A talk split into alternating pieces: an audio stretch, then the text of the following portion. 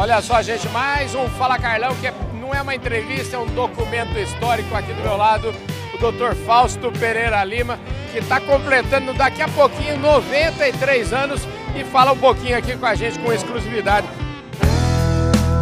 Podcast Fala Carlão.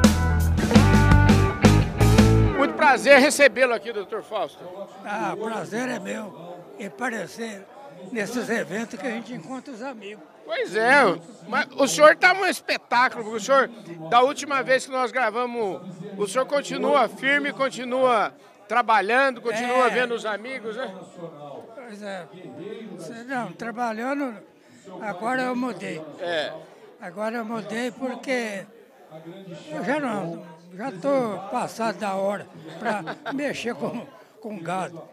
Agora eu mexo com galo músico. Com galo músico? É. Como é que é isso? Ah, essa é uma raça de galinha que veio, veio, nem sei como apareceu na nossa família, mas faz mais ou menos 170 anos.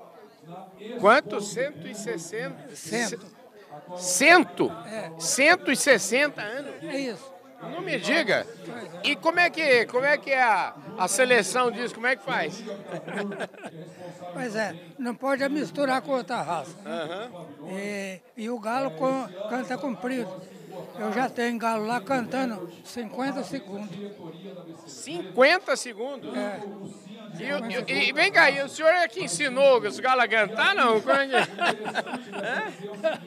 não, vai acasalando, acasalando, e o- o negócio vai, vai ampliando a voz, né? É, a galinha é muito bonita, galinha pintadinha, bonita. Então é uma árvore ornamental. Aí, agora então, eu mexi com muito zebu.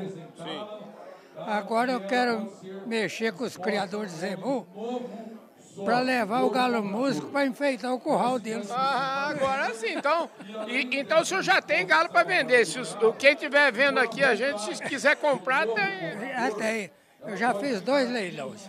Não diga. É, dois leilões. E como é que a turma fica sabendo? Como é que. Quanto custa? Quanto vale um galo, um galo cantador bom? Primeiro leilão, eu vendi dois galos por a cinco mil cada galo. Uau! É, os franguinhos, franguinho, franguinha, ah, saiu em média 1.500. É, então o povo gosta, o povo gosta de ter essa criação. Então para enfeitar o curral de quem cria zebu, eu acho que seria ideal. E o senhor que ficou a vida inteira querendo zebu, conhece muita gente, com certeza vai ser um sucesso aí, viu? Mas é, eu acho que vai ser, vai ser bom. Falando em zebu, né? O zebu que tá aqui hoje, o Cine tá bonito, né? Mas tá lindo. O cinto tá uma beleza. Então, é uma raça que eu acho que é mais pura que veio da Índia. Esse cinto. E aí ampliando agora, e eu acho que não vai ter muita modificação nele não. Porque é um gado de um padrão já milenar, Sim, um padrão estabelecido. estabelecido. Quer dizer que é, nem que queira, os criadores brasileiros não vão dar conta de, de mudar eles, né? É, é. É porque o Nelore, por exemplo, é formado por várias raças parecidas com o Nelore. Então dá muito trabalho. Dá um trabalhão, né? É como se fala assim, é, a seleção é simplicidade. O difícil é os criadores ficar simples, né? Não é não? É verdade. É certo. Doutor Fausto, ó, muito obrigado por o senhor pa- participar aqui do nosso programa Fala Carlão. É sempre uma honra falar com o senhor, viu? Tá, obrigado, Carlão. Eu, eu também simpatizo muito com você. Que você fala as coisas e todo mundo acorde. Obrigado. É isso aí, gostei disso. O, segundo o doutor Fausto, o Fala Carlão fala as coisas e todo mundo acode. Então, obrigado pela acolhida, né? Obrigado.